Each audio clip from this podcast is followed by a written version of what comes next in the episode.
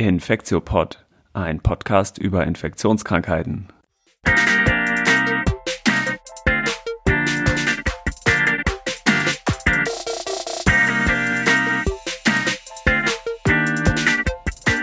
Ja, willkommen zur 63. Folge des Infektiopods. Heute ist Dienstag, der 5. Oktober 2021. Mein Name ist ja Till Koch ähm, und ich begrüße wie immer Elena Terhalle. Hi Elena. Hallo Till.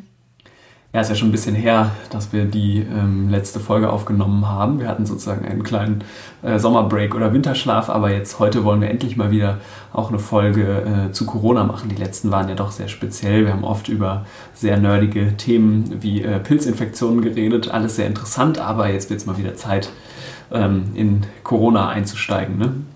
Genau. Ich denke, da gibt es ein paar Sachen, die wir gut diskutieren können heute.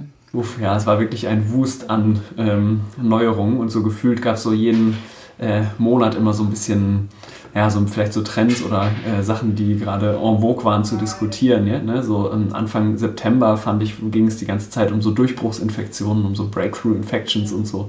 Wollen wir auch ja. ein bisschen drüber reden. Mm, aber genau, so, wir wollen es so grob wieder aufteilen, dass wir zuerst so ein paar News-Schnipsel machen und dann so einen Hauptthemenblock zu Covid machen wollen und äh, der soll diesmal vor allem zum Thema der dritten Impfung gehen, so ganz grob. Ne?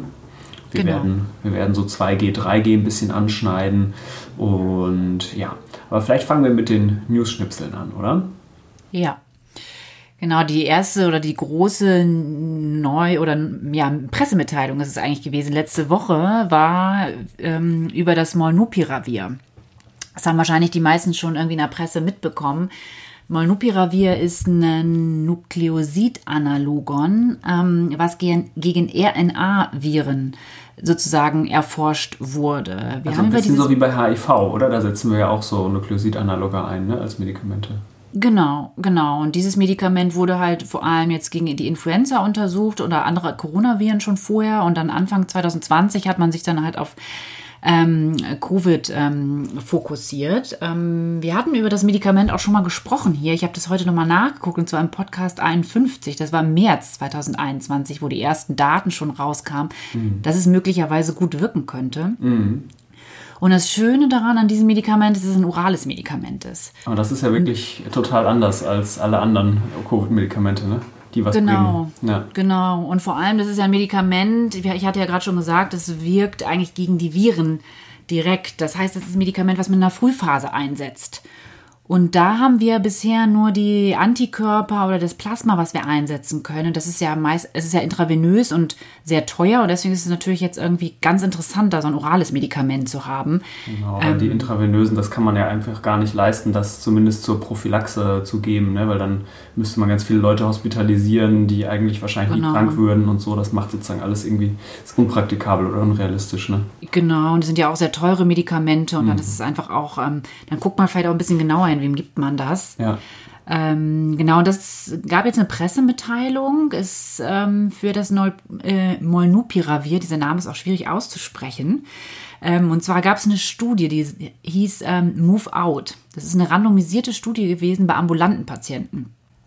Äh, spannend bleibt dann auch, wie es mit dem Nebenwirkungsprofil aussieht bei diesem Medikament. Ich hatte im hm. Vorfeld jetzt schon gelesen, dass es möglicherweise teratogen sein kann. Das heißt, dass es ähm, Fehlbildung beim Embryo hervorrufen kann. Also ich denke, da ist ne? Das ist immer was, was genau. man auf jeden Fall nicht will. genau. Und da bleibt jetzt, glaube ich, ähm, spannend, was da noch weiter rausgefunden wird. Ja. Aber es ist, finde ich, schon mal eine erfreuliche Nachricht jetzt gewesen. Ähm, Genau, ja. zeigt ja auch in den ersten, ersten Daten, die wir im März schon ähm, vorgestellt hatten, schon ganz erfreuliche Ergebnisse. So, ja. es bleibt auf jeden Fall spannend. Ja, voll. Genau, vielleicht noch einmal sozusagen zu dem wissenschaftlichen Hintergrund. Warum könnte das irgendwie teratogen sein? Also das ist ja, du hast es schon gesagt, Nukleosidanalogon. Das heißt, das ist einer von den vier Bausteinen, nämlich das äh, Zytidin. So sieht das ähnlich aus. Also von den vier Bausteinen, äh, die für den RNA-Code äh, verwendet werden. Und das sieht eben so ähnlich aus und führt dann durch verschiedene Mechanismen dazu, dass immer mh, das falsche äh, Buchstaben sozusagen eingebaut werden und deswegen super schnell total viele Mutationen Mutationen entstehen bei der Vervielfältigung des Erbgutes ähm, der RNA-Viren und ähm, dadurch dann äh, sozusagen ganz stark antiviral wirkt. Und jetzt ist ja das gute Menschen ähm, haben äh, sozusagen zwar auch ähm, RNA, aber das Erbgut besteht ja nicht aus RNA, sondern aus DNA, ähm, sodass man eigentlich relativ sicher sein kann, dass primär durch so Nukleosidanaloga, die nur auf die RNA wirken, und dazu gehört das eben, ähm, dass die jetzt nicht primär schlecht sind für den Menschen, aber es gibt halt doch Überlegungen, ob äh, durch so eine reverse Transkriptase ähnliches Enzym vielleicht doch was davon umgewandelt werden könnte und dann doch auch die DNA schädigen könnte im Menschen. Und man hat halt in äh, so Zellkulturexperimenten, die zumindest mit menschlichen Zellen waren, Hinweise auf so vermehrte Mutationen in denen gesehen. Genau, in den, also die, wie du auch schon gesagt hast, dieses, äh, dieses Molnupiravir ist ja auch schon vor Covid sozusagen erforscht worden und da hat man nie, wenn man es in Menschen getestet hat, irgendwie einen Hinweis auf Toxizität gesehen oder auch im Tiermodell, glaube ich, auch nicht. Ja, genau, aber das ist so ein bisschen das Spannungsfeld. Ne? Ja. das zumindest noch nicht ganz ausgeräumt wird und dass man deswegen, glaube ich, da besonderen Augenmerk äh, drauf haben wird. Ne? Ja. ja.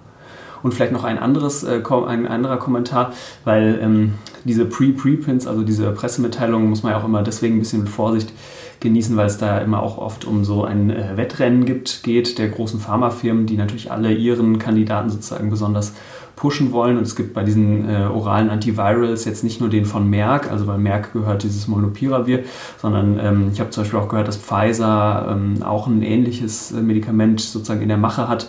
Das ist jetzt kein Nukleosidanalogon, sondern Protease-Inhibitor, also auch ein anderes Prinzip, was wir aus der HIV-Therapie kennen. Aber genau, da, da, arbeiten die sozusagen auch dran, sind, machen auch gerade große Studien bei Outpatients, ähm, bei also ambulanten Patienten. Ja, genau. Aber das nur mhm. vielleicht um das immer mit zu bedenken. Ne? Ja. Ja, ich habe auch noch einen News-Schnipsel mitgebracht und zwar, ähm, du hattest gerade auch schon monoklonale Antikörper und Plasma ähm, äh, angesprochen und im New England Journal ist noch ein großes Paper nochmal erschienen, jetzt vor wenigen Tagen, zu diesem äh, Antikörper Long Drink, so hatten wir es ja mal genannt, ne? statt Cocktail, weil es sind eben nur zwei drin, ja. ähm, zu dem, äh, und zwar zu dem Trump Long Drink, zu diesem Regan Cough, also dem von Regeneron hergestellten äh, Antikörpermischung. Und im Prinzip wollte ich einfach nur das noch einmal erwähnen, weil sich doch immer weiter eigentlich verfestigt die Evidenz dafür, dass diese monoklonalen Antikörper sehr gut darin sind, Hospitalisierung und schwere Verläufe und Tod vorzubeugen in besonderen Risikopopulationen. Ne? Also jetzt hier ähm, nach einem Kontakt oder ganz früh in der Erkrankung bei Patientinnen, die noch nicht hospitalisiert wurden, ähm, reduziert das eben die Wahrscheinlichkeit um 70 Prozent, dass die ins Krankenhaus aufgenommen werden äh, oder sterben oder an irgendwas sterben. Und ähm, das ist auch schon mal sozusagen sehr gut. Und sie verkürzen auch, wenn die Leute das ganz früh in der Covid-19-Erkrankung bekommen, die Symptomdauer. Also die Leute, die das in dieser placebo-kontrollierten Studie hatten, ähm, hatten jetzt 10 Tage Symptome im Median im Vergleich zu 14 Tagen. Ähm, sorry, andersrum, die, die das Währung bekommen haben, hatten, hatten natürlich 10 Tage versus 14 Tage, die den Placebo bekommen haben. Ne? Und ja. äh, genau, das waren noch ganz gute Daten für diese monoklonalen Antikörper, die sich einfach immer mehr verfestigen. Und im Gegensatz dazu, die Daten für das Plasma verfestigen sich auch, aber sind sozusagen eher in die gegenteilige Richtung. Das ist wirklich, ähm, wird zunehmend kritisch betrachtet, der Einsatz von, äh, von Plasma. Ja. Das bleibt spannend. Das ist halt schwierig einsetzbar. Aber ich habe jetzt auch ähm, gelesen, dass es möglicherweise auch Subkutangaben geben sollen mhm. bei den Antikörpern. Also ich, das bleibt auf jeden Fall spannend, dass es da halt einfach einfacher zu geben ist. Ne? Ja. Genau, das ist ja immer auch eine Volumenfrage, gerade, also weil zum Teil sind ja sogar bis 8 Gramm oder so, glaube ich, gegeben worden. Und ähm, jetzt aber in diesem New England Journal Paper sind auch verschiedene Dosierungen gegeben worden, aber auch die kleinste Dosis von 1,2 Gramm, also 1200 Milligramm, ähm, schien auch einen annähernd gleich guten. Effekt zu haben. Also das könnte man natürlich in deutlich niedrigerem Volumen applizieren und dann wäre es wirklich leichter, dann hätte man es in so einer Art äh, Pen eigentlich, wie man den als Diabetikerin vielleicht auch nimmt. Ne? Das ja. wäre leichter zu applizieren. Ja. Auf jeden Fall. Ja, genau. Und noch so ein weiterer News-Schnipsel, den ich gefunden habe, war, ähm, dass tatsächlich die Impfung, die RNA-basierten Impfstoffe jetzt auch in Kindern von elf Jahren oder jünger ähm, untersucht werden. Wir hatten das ja schon ein paar Mal hier erzählt, dass Impfstoffe eigentlich generell immer so entwickelt werden für Kinder, dass man die erst etablierte Impfstoffe bei Erwachsenen braucht und dann sozusagen immer weiter runter sich vortastet. Und so sehen wir es jetzt ja bei den Covid-Impfstoffen auch. Also nach den Erwachsenen wurden jetzt zuerst 12- bis 16-Jährige untersucht und jetzt gibt es eben äh, die 11-Jährigen und Jünger sozusagen als nächste Gruppe. Auch die sind dann von den Firmen nochmal unterteilt. Also die ersten Pressemitteilungen haben wir jetzt gesehen zu Pfizer-BioNTech ähm, in der Gruppe der 5- bis 11-Jährigen. Und dann gibt es sozusagen darunter nochmal eine Gruppe 2- bis 5-Jährige und dann darunter nochmal 6 Monate bis 2 Jahre alte. Ich ähm, habe das nur noch einmal mitgebracht, weil mich selber interessiert hat, wie die Dosierungen sind. Ähm, die, weil Pfizer BioNTech, also Comirnaty, hm, da sind es ja für Erwachsene 30 Mikrogramm und bei Moderna sind es 100 Mikrogramm. Mm, und wie auch schon zu erwarten war, sind die äh, Kinderdosierungen jetzt einfach ein, ein, kleiner Bruchteil davon oder zum Teil die Hälfte. Also konkret Pfizer-BioNTech-Impfstoff wird jetzt in 10, 20 ähm, und 30 Mikrogramm mm, für die Kohorten äh, untersucht und der Moderna-Impfstoff mm, wird in der 50 Mikrogramm und 25 Mikrogramm Dosis untersucht sozusagen. Ne? Und da gab es jetzt auch noch keine mh, publizierten Studien, aber jetzt Ende September hat zumindest Pfizer-BioNTech schon mal eine Pressemitteilung ähm, raus, also publiziert, wo sie schreiben, dass das sehr gut verträglich ist und dass es auch immunogen ist, also dass hohe neutralisierende Antikörperspiegel ähm, nachweisbar gewesen sein. Das ging jetzt dabei um die 10 Mikrogramm Dosis in dieser äh, Kohorte der 5- bis 11-Jährigen. Ne? Also das ist, denke ich, schon mal ähm, ermutigend. Es scheint so zu sein, dass sie vielleicht gar keine richtige Effektivitätsdaten für diese niedrigere Dosierung ähm, da beifügen müssen. Das, das hat mich so ein bisschen, oder das war jetzt zumindest aus der Pressemitteilung, da ging es nicht um Effektivität, also um wirklich nachgewiesenen klinischen Schutz vor Covid-19, sondern da ging es jetzt erstmal nur um Immunogenität. Und vielleicht ist aber die, ähm, sagen die regulatorischen Behörden sozusagen, vielleicht reicht denen das mittlerweile, weil einfach so klar schon die Korrelation ist von äh, Impfschutz, gerade dieser RNA-Impfstoffe, weil man die einfach schon so gut kennt, ähm, die Korrelation zwischen neutralisierenden Antikörpern und klinischem Schutz. Ne, das könnte ich sein, könnte sein. Ja, das bleibt spannend bei den kleinen Kindern. Mhm. Genau, aber ich denke, das ist wirklich nur noch eine Frage der ja. Zeit und wahrscheinlich eher noch wenige, äh, wenige Monate, würde ich denken, bis da zumindest in der nächsten Altersgruppe auch ein zugelassener Impfstoff ähm, bereitsteht. Ne? Ja. Vielleicht da als letzten ähm, News-Schnipsel als Erinnerung gerade, wo wir gerade über diese Dosierung sprechen. Wir sprechen jetzt zwar eigentlich hauptsächlich über Covid heute, aber doch möchte ich nochmal an die Influenza-Impfung ähm, kurz thematisieren, weil da ist ja jetzt, dass die äh, STIKO auch empfiehlt, wirklich für die älteren Menschen über ähm, 60 Jahren, dass es eine Hochdosis ähm, tetravalenter Impfstoff ah, jetzt empfohlen cool. wird und nicht ja. mehr der normale wie für ähm, alle Altersklassen. Mhm. Und ähm, genau, das finde ich doch auch nochmal irgendwie gerade wichtig zu erwähnen, weil es ist jetzt ja der Beginn der, der, der Impfzeit. Ja. Ähm, und sehr, sehr wichtig. Und das Schöne ist ja, man darf die ähm, parallel impfen. Ja. Covid und Influenza. Und das finde ich auch ein schönes News und genau einfach zur Durchführbarkeit, dass auch viele Menschen ja. sich impfen lassen. Ja. Ja, in den USA war das schon längere Zeit so, dass es ein Hochdosis-Vakzin äh, genau. gegen Influenza für Ältere gibt. Ne? Einfach weil man da genau. auch weiß, Stichwort Immunseneszenz, dass die ähm, genau weniger starkes Ansprechen haben. Ja. Genau. Und dass es jetzt hier auch empfohlen wird. Super. Genau, vielleicht als letzter News-Schnipsel, der dann auch der Übergang sein soll zu unserem Hauptthema, ist, dass diese Woche die EMA ähm, die dritte Impfung ähm, mit BioNTech für Personen ab 18 Jahre ähm, genehmigt hat. Mhm. Die sagen jetzt bei ähm, nicht immunsupprimierten äh, soll die frühestens nach sechs Monaten ähm, erfolgen nach der sozusagen sechs Monate nach der zweiten Impfung, dass dann mhm. die Drittimpfung kommt. Bei Immunsupprimierten wird dann ein bisschen genauer differenziert und da gibt es auch schon eine Aussage der STIKO zu, worauf wir später aber noch näher eingehen wollen. Mhm. Ähm, unser Hauptthema soll ja heute die dritte Impfung sein und wir haben das heute so aufgebaut, dass wir uns erstmal dazu erstmal die Daten überhaupt angucken wollen. Was gibt es schon für Daten? Ist das wird die, ist der Impfschutz, nimmt er wirklich ab? Dann vielleicht auch noch auf die Durchbruchsinfektionen eingehen, weil wir das immer mehr ja auch in den Medien gehört haben. Und am Ende wollen wir dann sozusagen über diese dritte Impfung dann wirklich auch nochmal diskutieren. Soll man sich ein drittes Mal impfen? Wann ist es sinnvoll? Wer sollte sich impfen? Etc. Also ich finde, da ist es ähm, Genau, ganz spannend. Und Till fängt jetzt erstmal an ähm, mit so ein bisschen Grundlagen, Informationen genau. dazu. Genau, wir haben tatsächlich wie so einen kleinen Journal Club, so eine Reihe von Papern ähm, also vorbereitet, ähm, anhand derer wir uns jetzt ähm, zu dem, an das Thema gewissermaßen rantasten wollen. Ich sage immer, wo es erschienen ist und ähm, wo die Untersuchungen gemacht wurden und was sozusagen die Hauptaussagen sind. Ne?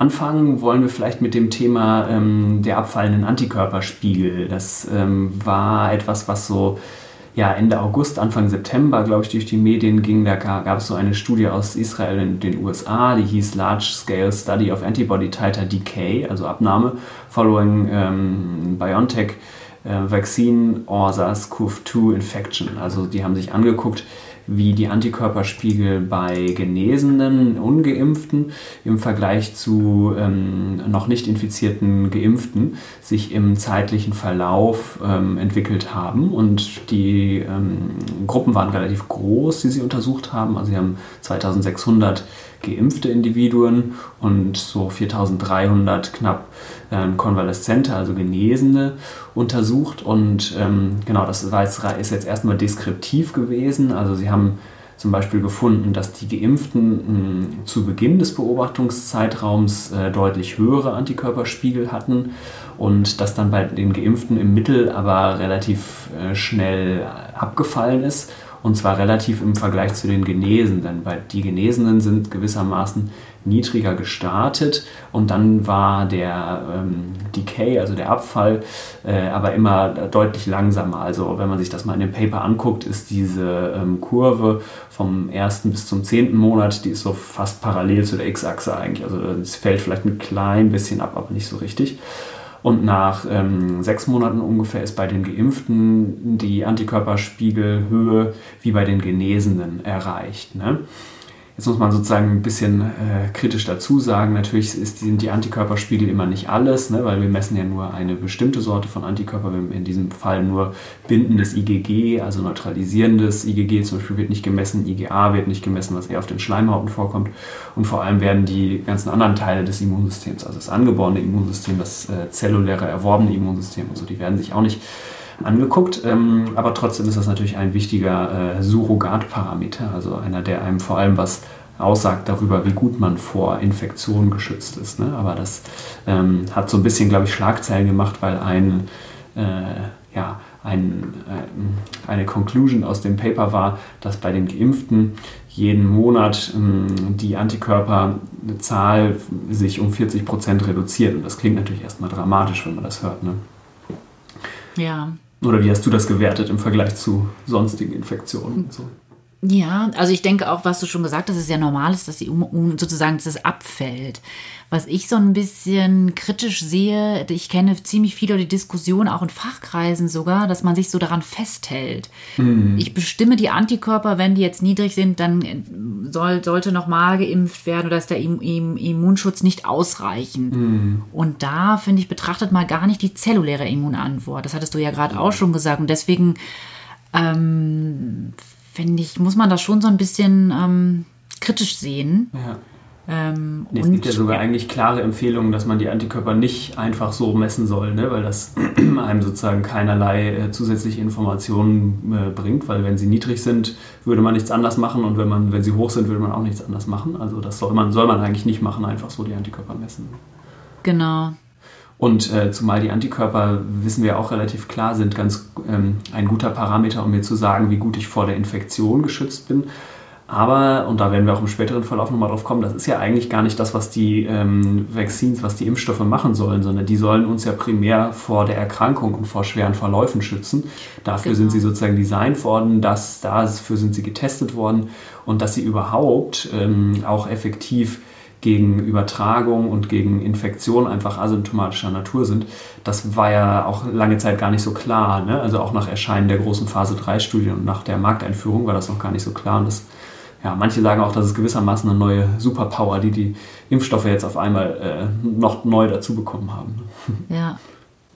Okay, dann gehen wir mal zu der ähm, zweiten Studie und ähm, die zweite, die nächsten Studien äh, kümmern sich so ein bisschen um das äh, Thema der Durchbruchsinfektion. Ne? Das war jetzt so ungefähr vor einem Monat, glaube ich, relativ groß in den Medien, weil es äh, ja, News gab, dass eigentlich immer mehr mh, mm, Geimpfte schon, also vollständig Geimpfte, noch, sich noch ein zweites Mal infizieren können und dann wurde das immer Durchbruchsinfektion genannt.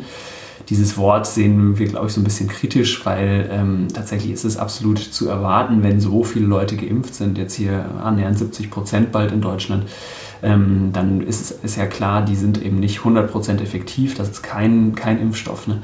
Dann ist einfach bei so großen Zahlen klar, dass sich auch welche ähm, davon dann noch ein zweites Mal infizieren. Und das Beruhigende ist aber ja, dass die Leute, die sich dann wieder infizieren, zum allergrößten Teil eigentlich einen milden Verlauf haben. Ne? Und ähm, diese zweite Studie hm, kam jetzt aus den Niederlanden, ist erstmal als Preprint erschienen, heißt Virological Characteristics of SARS-CoV-2 Vaccine Breakthrough Infections in Healthcare Workers. Das heißt, die haben sich Leute angeguckt, die im Gesundheitsbereich arbeiten und ähm, die vollständig geimpft waren und ähm, haben dann geguckt, äh, ob bei denen Durchbruchsinfektionen, sogenannte, aufgetreten sind. Die haben sich ziemlich viele, mussten sich ziemlich viele Healthcare Workers angucken, über 24.000 und haben bei denen dann im äh, Beobachtungszeitraum 161 Infektionen per PCR festgestellt. Und das Coole an der Studie war, dass sie nicht nur PCR gemacht haben, sondern dass sie auch eine Viruskultur gemacht haben. Ne? Und ähm, die konnten relativ klar zeigen, dass ähm, zwar die PCR ähm, ähnliche, ähnlich hohe Werte gezeigt hat bei den beiden äh, Gruppen, aber also da ging es sozusagen um ungeimpfte Healthcare Workers versus geimpfte Healthcare Workers, die sich infiziert haben. Ne, das hatte ich noch nicht gesagt, die hatten als Kontrollgruppe sozusagen auch ungeimpfte Healthcare Workers. Ähm, genau, aber sie konnten halt zeigen, dass die ungeimpften, die sich, die eine Infektion hatten, deutlich mehr ein infektiöses Virus, also das haben sie eben in der Viruskultur, dass sich das bei denen deutlich häufiger nachweisen ließ. Ne? Die äh, Geimpften konnten trotzdem auch, hatten trotzdem auch noch infektiöses Virus. Es war jetzt nicht so, dass die steril waren quasi, wenn die eine Durchbruchsinfektion hatten. Aber die hatten ähm, trotz niedriger, also trotz ähnlicher CT-Werte hatten sie eine niedrigere Wahrscheinlichkeit, ähm, dass man infektiöses Virus findet bei denen. Ne? Das war auf jeden Fall schon mal ganz gut. Weil sonst in den anderen Studien ging es immer nur um CT-Values, also das Reziproke zu PCR, äh, äh, sorry, zu Viruslast in der PCR. Ne? Ja. Also das fand ich wirklich, also diese Studie fand ich wirklich super, dass die das ähm, wirklich auch mal geguckt haben, ist da wirklich sozusagen lebendes, lebendes lebende Viren mhm. noch ähm, ähm, in der Kultur und das wirklich zeigen konnte, dass die dass die nicht, dass es nicht so viele Viren gibt, trotz den gleich hohen CT-Werten. Und damit wissen wir ja einfach, oder daraus kann man ja auch schließen, dass die Geimpften das weniger weitergeben. Ja. Also ich finde, diese Studie ist wirklich, ähm, hat einen, wie sagt man, viel Benefit gebracht dadurch, ja. ähm, dass man das zeigen konnte. Genau, und das wurde dann sozusagen durch eine andere Studie gewissermaßen auf der klinischen Seite auch nochmal bestätigt. Die kam auch aus einer niederländischen Arbeitsgruppe und die heißt Vaccine Effectiveness Against SARS-CoV-2 Transmission and Infection Among Household and Other Close Contacts of Confirmed Cases. Und die ist in Eurosurveillance erschienen, das ist schon eine publizierte Arbeit, also die ist schon durch Peer Review gegangen. Und die hat gewissermaßen im nächsten Schritt ähm, geguckt, wie die sekundäre Attackrate ist von in, bei Haushaltskontakten, also bei Leuten, mit denen man unmittelbar ganz eng zusammenläuft, und zwar verglichen einmal bei ähm, Vollgeimpften, die eine sogenannte Durchbruchsinfektion hatten, im Vergleich zu Ungeimpften, die eine ja, gewissermaßen normale Infektion hatten. Und daraus haben sie jetzt die VET berechnet, also die Vaccine Effectiveness Against Transmission, also wie gut verhindert die, äh, die Impfstoffe nicht nur, dass ich selber erkranke, sondern jetzt in diesem Fall eben, dass ich da die Erkrankung, ähm, wenn ich das trotzdem bekomme, trotz Impfung auch noch weitergebe.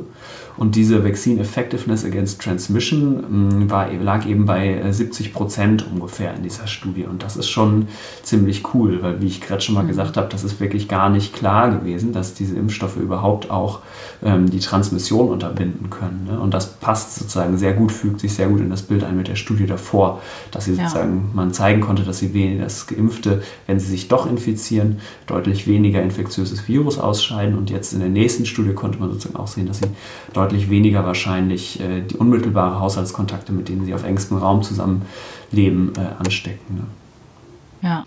Also das, das ist eigentlich schon ganz erfreulich, weil diese Wert, weil diese ganzen Effekte ja auch additiv sind. Ne? Also wenn ich ähm, bei den RNA-Impfstoffen jetzt vielleicht eine 90-prozentig geringere Chance habe, mich überhaupt zu infizieren, dann kommt sozusagen da drauf jetzt dann ja nochmal die 70-prozentige Chance, ähm, die das re reduziert ist, jemanden anders anzustecken. Ne? Also das ja. muss man zusammenzählen. Also das ist einfach dann deutlich weniger wahrscheinlich, ähm, selber zum Infektionsgeschehen beizutragen, wenn man geimpft ist. Ne?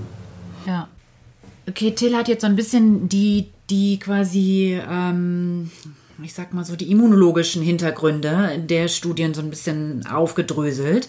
Es gibt jetzt auch noch Studien dazu, wo sich wirklich, ähm, dies nimmt Bezug auf die erste Studie, die Till gerade vorgestellt hat, in Israel, äh, dass in Israel die ähm, Antikörper untersucht wurden, wie die abgenommen haben nach einer bestimmten Zeit bei Geimpften.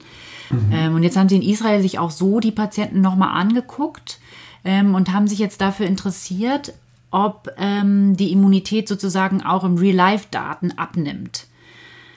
Genau, das ist eine Studie aus Israel, ähm, wo es um die Effektivität nochmal der Impfung geht und ob die Effektivität der Impfung im Verlauf abnimmt. Das heißt, äh, die, es gab in Israel war ja eins der Länder, die relativ früh angefangen haben äh, zu impfen im ganzen Land.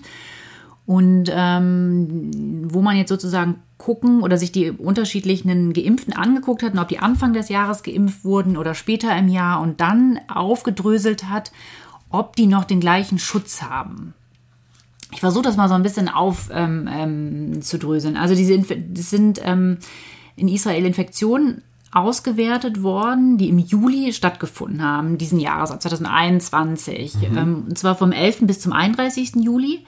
Und da zu dieser Zeit war vorherrschend im ganzen Land schon die Delta-Variante. Und es wurden auch nur Patienten in dieser Zeit eingeschlossen, die vor dem 1. Juni geimpft worden sind, sodass die beide Impfungen schon hatten und die keine nachgewiesene Infektion vorher hatten. Mhm.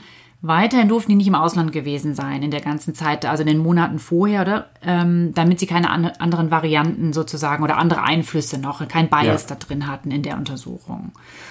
Und dann haben sie sich von diesen ähm, sozusagen Patienten, die an Covid infiziert waren in diesem Zeitraum, die kompletten Datensatz angeguckt. Also wann sind die geimpft worden, wann ist die erste Impfung gewesen, haben sich die PCR, ähm, haben PCR-Tests bei denen gemacht und haben das nach ähm, Subgruppen ähm, analysiert, also nach Alter, nach Geschlecht, nach demografischen Gruppen, jetzt ob es zum Beispiel Juden waren, Araber, ultraorthodoxe Juden.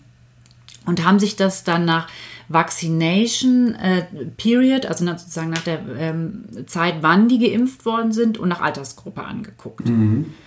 Und die haben gesehen in dieser Auswertung, ähm, dass zum Beispiel bei Patienten, die 60 Jahre oder älter waren und voll geimpft worden sind, schon in der zweiten Hälfte von Januar, die Rate an Infektionen im äh, Vergleich zu denen, die später geimpft worden sind, doch deutlich höher war. Also im Jahr, das war so, dass die Patienten über 60, ähm, die, die im Januar geimpft worden waren, 3,2 Fälle pro 100.000 Personen hatten, während die, die erst eher im Juni geimpft worden sind, ähm, beziehungsweise im Mai, ähm, nur 1,6 Fälle pro 100.000 Personen gehabt haben. Das heißt, man sieht schon, dass auch an den, den Real-Life-Daten sozusagen, dass vermehrt Infektionen wieder auftreten. Jedenfalls scheint es so, hm. bei den Patienten, bei denen die Impfung länger her ist. Hm. Das hat man auch gesehen in diesem ähm, Datenkollektiv, auch bei den jüngeren Patienten. Aber man sieht weiterhin, dass die schwere Erkrankung ähm, also quasi, wenn Sie sich die ähm, Hospitalisierung angucken, dass das nicht unbedingt ähm, zunimmt. Man muss natürlich jetzt sagen, in dieser Studie ist es äh, ähm, ist natürlich viele Einflussfaktoren, die da irgendwie auch eine Rolle gespielt haben. Ja. Unter anderem ist auch ein großer, glaube ich, Einflussfaktor, ähm, das Verhalten der Geimpften ändert sich ja, ja, im Verlauf auch irgendwie im Umgang, dass man ähm, sich nicht mehr so an Restriktionen hält etc.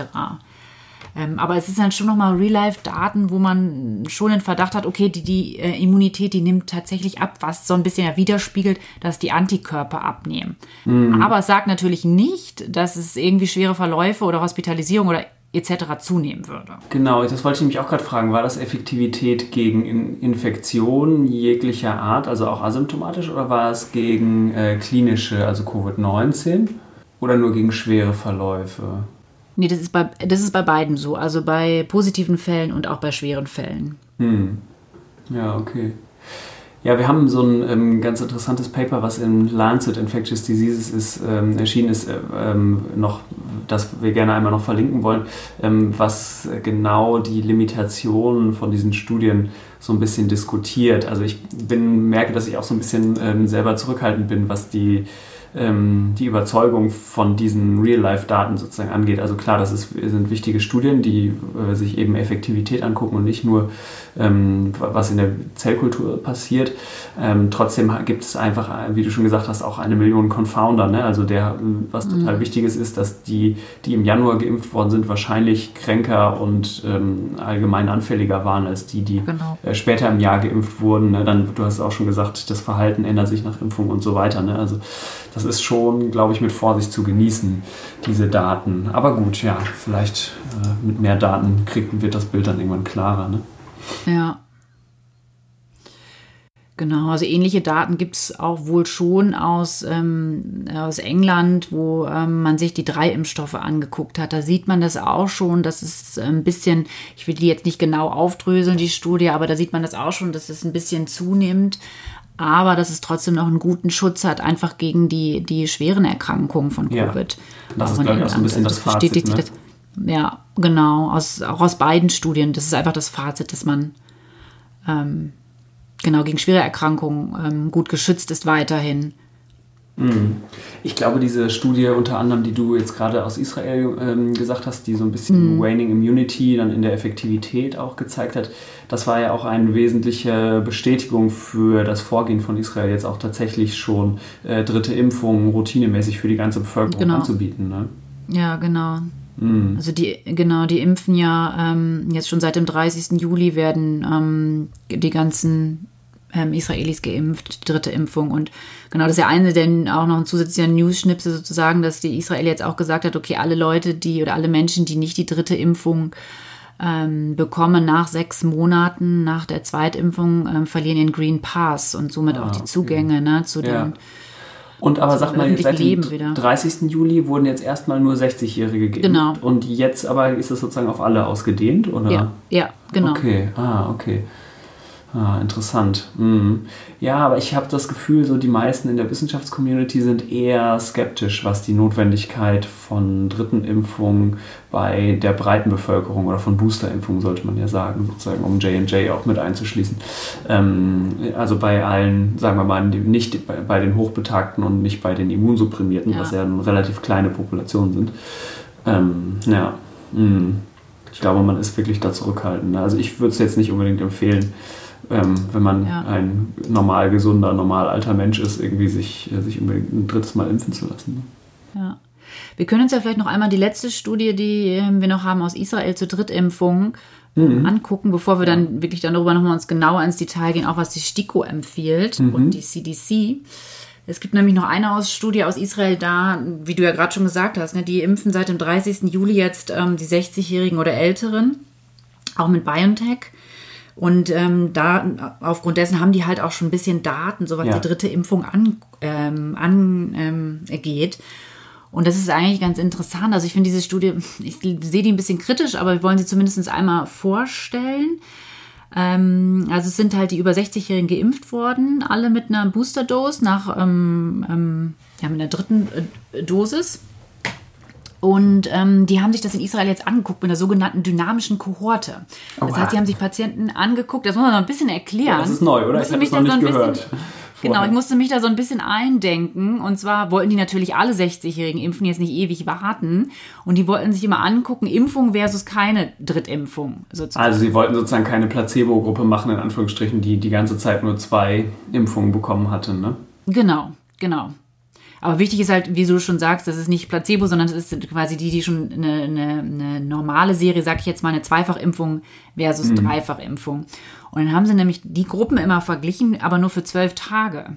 Und dann mhm. wurden die, die noch nicht äh, dreifach geimpft worden waren, nachgeimpft. Sozusagen, dass die auch ah. äh, gewissermaßen die in der Placebo-Gruppe oder wahrscheinlich haben sie kein Placebo bekommen oder sondern ähm, so, ja genau, sondern haben einfach keine Impfung bekommen am genau. dem Startzeitpunkt und die wurden dann einfach genau. zwölf Tage später geimpft sozusagen und die, die in Gruppe 2 genau. und die in Gruppe 1 haben sozusagen einfach an dem ersten Experimenttag die Impfung direkt bekommen. Ja. Okay. Hm. Und dann haben sie sich halt angeguckt, verglichen ähm, die Rate von Infektionen und schweren Infektionen ne, mhm. bei den Tagen, ähm, bei den Personen sozusagen, die erst die zweite und, äh, oder dreifach geimpft waren. Genau, also dann, und das Ergebnis war, dass zwölf Tage oder länger nach der Boosterimpfung, dass die eine, eine Verminderung des relativen Risikos von bestätigten Infektionen von 11,4-fach fanden und ein äh, vermindertes ähm, relatives Risiko an einer schweren Erkrankung ähm, zu erkranken von über 10, was ja schon wahnsinnig hoch ist. Das wäre total krass. Also elffach ja. reduziertes Risiko, überhaupt irgendeine Infektion zu bekommen, sei sie asymptomatisch oder symptomatisch und auch über zehnfach, also sagen wir vielleicht auch mal elffach, ja. vermindertes Risiko, äh, schwer zu erkranken. Ne? Und dann haben die nachgeschätzt sozusagen, dass es konservativ eher so gegen fünffach ähm, Protection ist, also Schutz gegen ähm, bestätigte Infektion. Mhm. Also wenn sie vorsichtiger geschätzt haben sozusagen, oder? Genau, genau. Okay. Genau. Hm.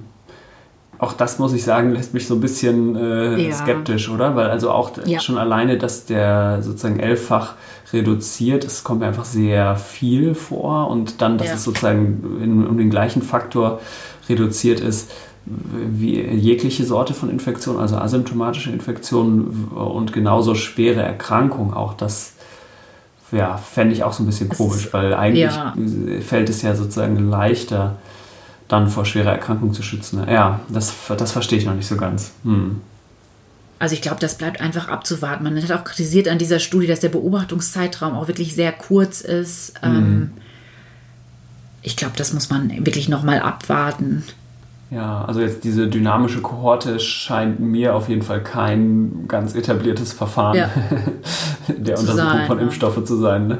Aber gut, ja. es ist natürlich ein äh, reales Problem, mit dem man irgendwie umgehen muss in dem Studiendesign, dass ähm, wenn man, dass es zu Situationen geben, kommen kann, wo man eben keine randomisierten, ähm, placebo-kontrollierten Studien mehr machen kann. Ne? Ja. Ähm, auch jetzt ähm, going forward sozusagen wird es ja einfach auch immer weniger Leute geben, die zum Beispiel noch gar nicht geimpft sind und auch noch keine Infektion hatten. Ne? Also irgendwann kann man es halt auch vielleicht nur noch gegen ähm, Standard of Care sozusagen, also gegen die normale Impfung vielleicht auch testen. Ne? Mhm. Ja. ja. Aber gut, das heißt, die Studie claimt zumindest, ähm, dass die dritte Impfung sozusagen auch klinisch total wirksam sei und ähm, die Chance, ähm, sowohl sich zu infizieren als auch schwere Erkrankungen zu haben, äh, dramatisch reduziert ist. Fünf- bis elffach. Ja, mhm. genau. Ja, warten wir mal ab, was, was da in der Zukunft noch rauskommt.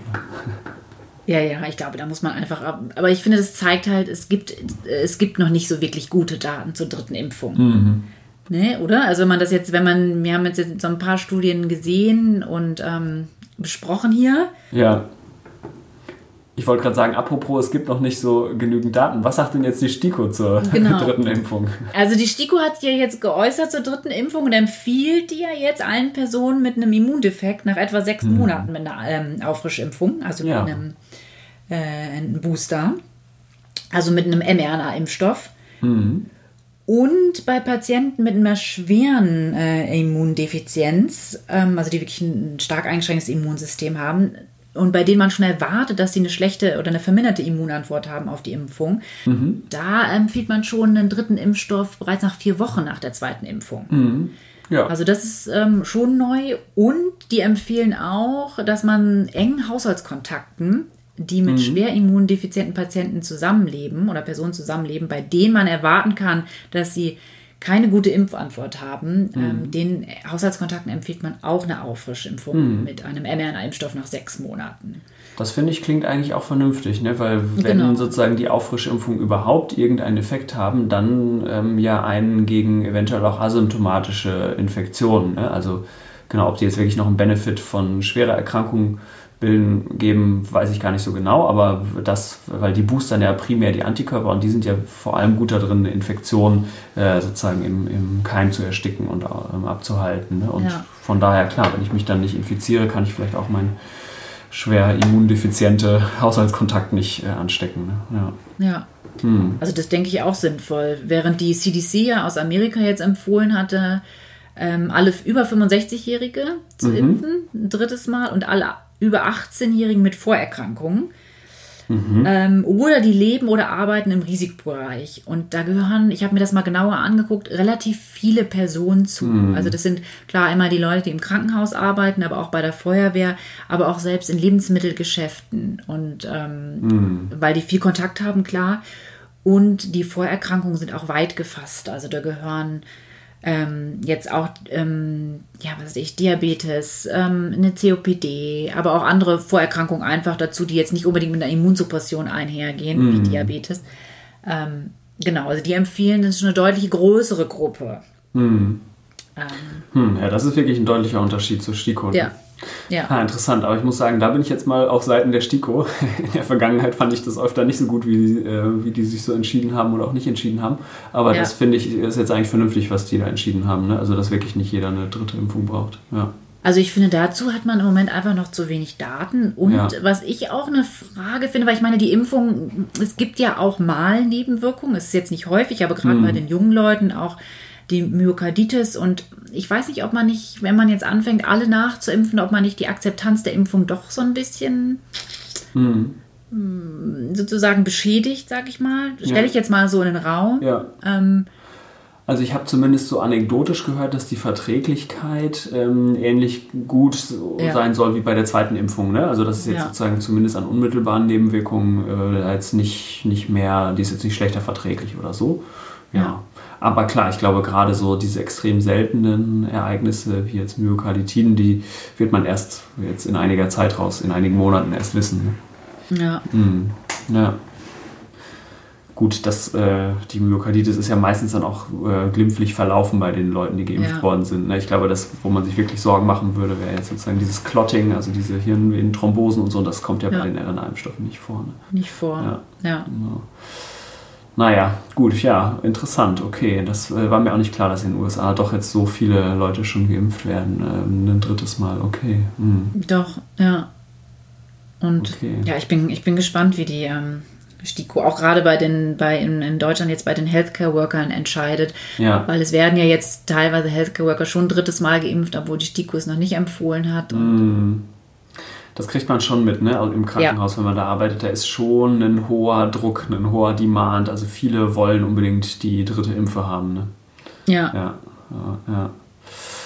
Ja, muss man vielleicht auch noch ein bisschen aufklären. Ich habe auch noch ein allerletztes Paper.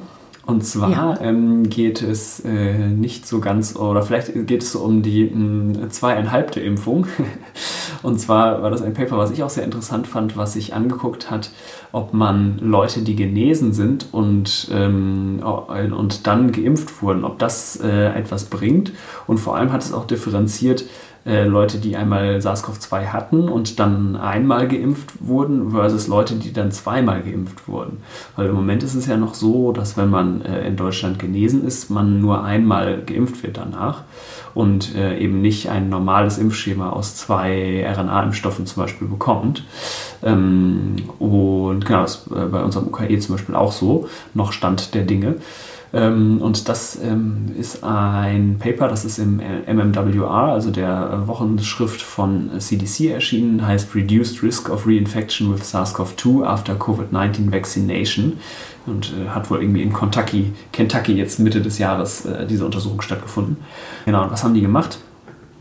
Die haben sich ähm, angeguckt, 246 äh, Case Patients, so haben sie die genannt, ähm, die sich ein zweites Mal mit SARS-CoV-2 infiziert hatten. Also die waren schon 2020 schon mal infiziert, ähm, waren dann also genesen und, und hatten sich jetzt noch ein zweites Mal mit SARS-CoV-2 infiziert.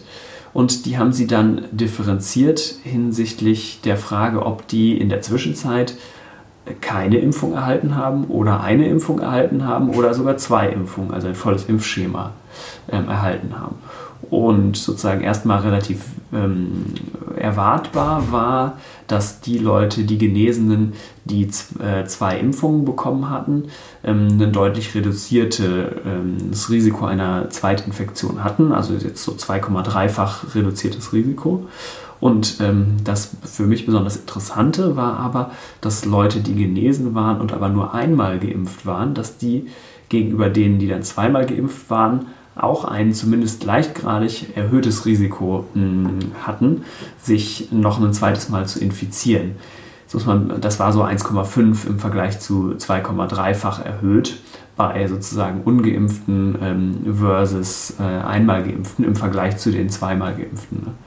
Ähm, da muss man jetzt ein bisschen einschränkend sagen, die Fallzahlen waren sehr klein, also es waren so ähm, ja, 17 und äh, 40 äh, knapp ähm, Case Patients und Control Patients in dieser Gruppe der äh, nur teilweise, also nur einmal geimpften. Ähm, aber trotzdem ist das für mich so ein äh, erster Hinweis, dass vielleicht Leute, die genesen und einmal geimpft sind, ähm, auch von ja, ihrer vielleicht zweieinhalbten Impfung, also von der zweiten Impfung sozusagen profitieren könnten. Ne? Ja. Aber ich glaube, das ist ähnlich wie ähm, die Hochbetagten oder sehr schwer Immunsupprimierten. Das sind sehr äh, kleine Fallzahlen. Ne? Das macht sozusagen den Kohl nicht fett in, äh, in Deutschland jetzt. Ja. Wow. Das war, war, eine Menge Paper, oder? Ja, ich glaube auch. Aber es war gut, mal wieder eine Covid-Folge zu machen. Ich hatte das Gefühl, es hatte sich so viel äh, angestaut an Evidenz. Ja, ne? ja, ja. Nee, das war doch gut. Das war aber so ein bisschen. Puh. Gut, aber jetzt ähm, nochmal zum letzten Punkt. Soll ich überleiten? Ja, gerne. Ja, ich mache noch eine Pause.